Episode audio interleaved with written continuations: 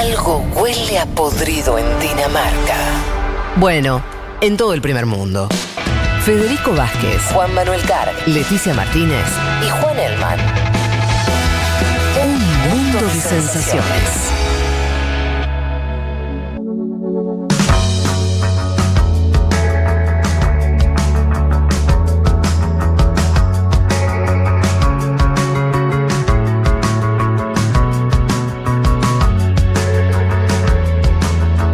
Comentábamos al principio del programa que entre los temas que queríamos tocar, queríamos acercarles lo que está ocurriendo en Paraguay, básicamente por dos motivos que además están interrelacionados. Uno tiene que ver con eh, el avance de la pandemia sobre ese país hermano, país que estuvo bastante protegido al principio, eh, que, tenía relativamente pocos casos, que lo venía llevando bien, digamos así, que en los últimos tiempos empezó a complicar.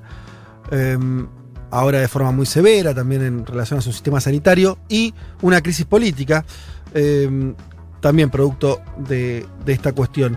Para charlar de estos temas y algún otro que surja, estamos en comunicación con el amigo Leo Rubín. Él es eh, periodista, es conductor de Made in Paraguay, un programa eh, importante de ese país, eh, y además fue ex candidato a vicepresidente eh, de el Paraguay. Leo, ¿estás ahí?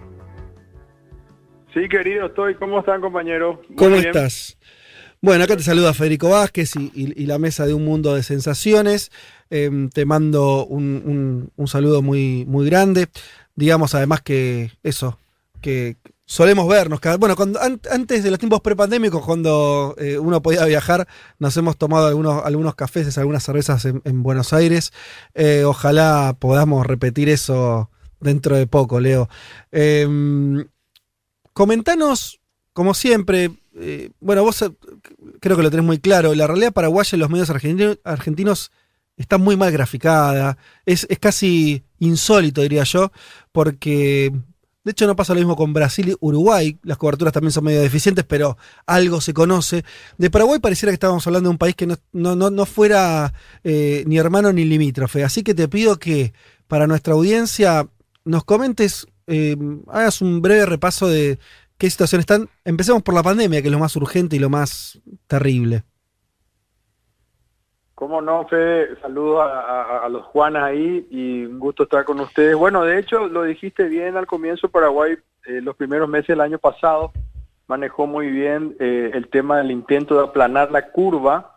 Eh, se cerró muy rápido todo, la gente ordenadamente se quedó en casa, el Parlamento reunido en- de manera extraordinaria sacó varias leyes, una muy importante que le daba al Ejecutivo eh, un presupuesto de 1.600 millones de dólares, de los cuales 514 millones eran para salud eh, exclusivamente. Pasados los meses se empezaron a, a, a ver algunas hilachas, digamos, de corrupción con, con respecto a la, a la traída de mascarillas, eh, ya empezaron los negociados con algunos insumos también para los, para los médicos, hubo una batalla de farmacéuticas que tomó la primera plana a los diarios eh, entre mayo, junio y julio, digamos. Eh, y bueno, seguía en, en camino a la pandemia que todos nos imaginamos que mm, yo creo que de manera ilusoria que podía terminar allá por septiembre, octubre Sí. del año pasado. Sí. Y, y- y, bueno, llegamos a una situación en esta segunda ola que se da después de, de la, de, de la fiesta de, de fin de año, donde hubo un relajo generalizado, digamos, también en, en- nuestros países, en Argentina, en Brasil hemos visto este crecimiento, en Uruguay también se está viendo algo muy grande. Y bueno, acá el sistema de salud está colapsado, 100% de las terapias intensivas están ocupadas, hay gente que está siendo atendida en los pasillos, no alcanzan los respiradores. Estamos viendo, digamos, todas esas escenas que vimos en Europa al comienzo, en España, en Italia, en Ecuador, luego en Perú, eh, y, y son próximas semanas muy duras, muy pero muy duras, y eso eh, ha llevado al cambio de ministro. Bueno, con eso no alcanza realmente. Un Le- Leo, te, te una- te, Sí. te- te freno acá, te hago una pregunta, porque la- lo que uno se pregunta inmediatamente es, Paraguay y el gobierno no aprovecharon entonces el tiempo que tuvieron, eh, donde durante todo, como hoy en describís, durante todo 2020 o buena parte de 2020 tuvieron, tenían muy pocos casos, ¿No aprovecharon para reforzar el tema de salud o lo hicieron y no alcanzó? ¿Qué, qué evaluación haces de No, eso? no, no, no se aprovechó, no se aprovechó, se, eh, solamente se ejecutó el 30% de ese dinero que te mencioné. Eso quiere decir que hay un problema de gestión enorme, tenían la plata y no usaron. Eh, también tiene que ver con, con la corrupción, como te explicaba. Eh, y entonces se perdió un año de tiempo para hacer bien las cosas y, y no, no, no fueron a comprar vacunas, no, no, no entablaron relaciones con, con todos los países. La semana pasada se discutió en el Senado eh, tener contacto directo con China, porque Paraguay es el único país, ustedes saben, en Sudamérica que no tiene relaciones diplomáticas. Eh, eh, fue una cosa, yo acabo de escribir en mi Twitter de la época de las cavernas y el macartismo, porque eh, senadores no querían poner la palabra República de China en un, eh, eh, digamos, en un papel, que en un proyecto de ley que el Frente Guazú presentó, donde instaba al Ejecutivo a que establezca relaciones, porque nosotros teníamos conocimiento de que China podía, digamos, negociar con Paraguay 14 millones de dosis, que sería para el 100% de la población, 7 millones somos, multiplicados por dos dosis son 14 millones, y, y bueno, hay senadores, este, todo el, el bloque liberal, eh, Colorado entero, una parte del Partido Liberal y otros partidos que se presentaban como renovados, eh, no querían poner la palabra China. Es una Eso, cosa es- increíble. eso, Leo, tiene que ver con algo muy excepcional de Paraguay que mantiene relaciones con Taiwán eh, y en una estrategia que tuvo Taiwán mucho tiempo, ¿no? De, de mantener eh, alianzas con algunos países en su disputa eh, con China. Tiene que ver con eso, ¿verdad? Exacto, acá se llama, se conoce como la diplomacia de la billetera. Mm. Eh, Taiwán, imagínate que Taiwán donó la sede del Parlamento paraguayo. Para que tengan no sabía El eso. edificio de la sede del Parlamento fue pagado por Taiwán, sí, 20 millones de dólares. Eh, y bueno, y muchos se han llevado a sus bolsillos esas relaciones diplomáticas con Claro. Taiwán desde la época del electronismo, digamos. ¿no? O sea, El problema es que Taiwán, el problema es que Taiwán no está teniendo vacunas, ¿no? Porque sí, eh, son, es China la que tiene la vacuna, claro. Exacto, es China la que tiene la vacuna y Paraguay no, no, no tiene contacto con China. O sea, es una cosa eh, increíble que, que en, en plena crisis no, no se intente de cualquier forma, porque estamos repletos de productos chinos. Una cosa que no haya relaciones Sí. diplomáticas, pero acá en Paraguay entran todos Claro. los productos chinos. Hay una gama de autos chinos, desde eléctricos a diésel, a gasolina, qué sé yo, de todos los colores. eh, y uno ve productos chinos por todos lados. Existe una Cámara Paraguaya de China de Comercio.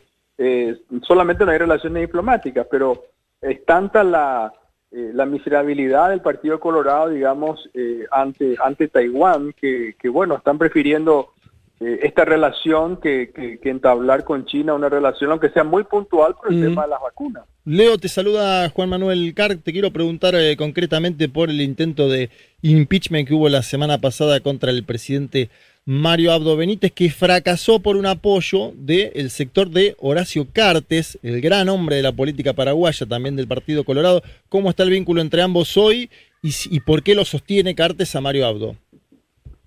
Sí, Juan, bueno, así es. Eh, Horacio Cartes es el hombre más poderoso del Paraguay hoy en día. Es el eh, no solamente que tiene más dinero, eh, sino que tiene mayor poder, maneja el- la Cámara de Diputados, maneja la justicia en gran parte, la Fiscalía General de hecho, el Senado no, él quiso ser senador, ahí se le no se le permitió jurar. Eh, tiene prácticamente el 30% o un poco más de los medios de comunicación bajo su dirección, por así decirlo, y bueno, grandes negocios, tiene mucho poder, y él es el que le sostiene a Mario Abdo Benítez porque él no quiere ser responsable de la caída del Partido Colorado. Entonces, esa es una de, la- esa es una de las razones, y, y también con eso él juega con, con, esta situación de decir, yo no estoy en el gobierno, pero voy sacando ministros que no, que, con, quien he tenido problemas o con quien he tenido enfrentamientos internos, eh, y hasta el momento eso es lo que ha sostenido Abdo Benítez, los votos de, del, llamado Honor Colorado, que es el nombre del movimiento de, de Horacio Cartes, que coincide con su sigla, una, coincidencia nada más. Así que por eso no está, seguimos teniendo a este mismo presidente. Eh, Leo, estamos hablando con Leo Rubín, para los que empezaron a escuchar eh, ahora la, entrevista. Eh, te defino como periodista, político, expolítico. ¿Cómo, cómo te, te cabe algún rótulo? Mm, Sí, bueno, soy periodista porque está en mi ADN, Sí. eh, Fede, así que eso no, no, no, no, no, no niego mi nación para nada. Perfecto. Me siento orgulloso. Eh, estamos hablando sobre la realidad eh, eh, paraguaya. Eh, ¿Qué más, qué ves para adelante? Como a, a modo de cierre, ¿qué, qué, mm, a ver, por un lado, estás, es muy difícil siempre, ¿no? En medio de una crisis como la, la que están viviendo. Estamos viviendo todos una crisis, porque estar en medio de una pandemia es, es una crisis, estés un poquito mejor o peor y nadie está bien mientras no tengamos a nuestra población vacunada y a salvo. Pero ves para adelante en este contexto mm, el próximo mes, no sé, eh, va a aflojar, la, idea es que, que van, eh, empieza a encauzarse de alguna manera la gestión, eh, o, o ves que todavía el escenario es de, de empeoramiento.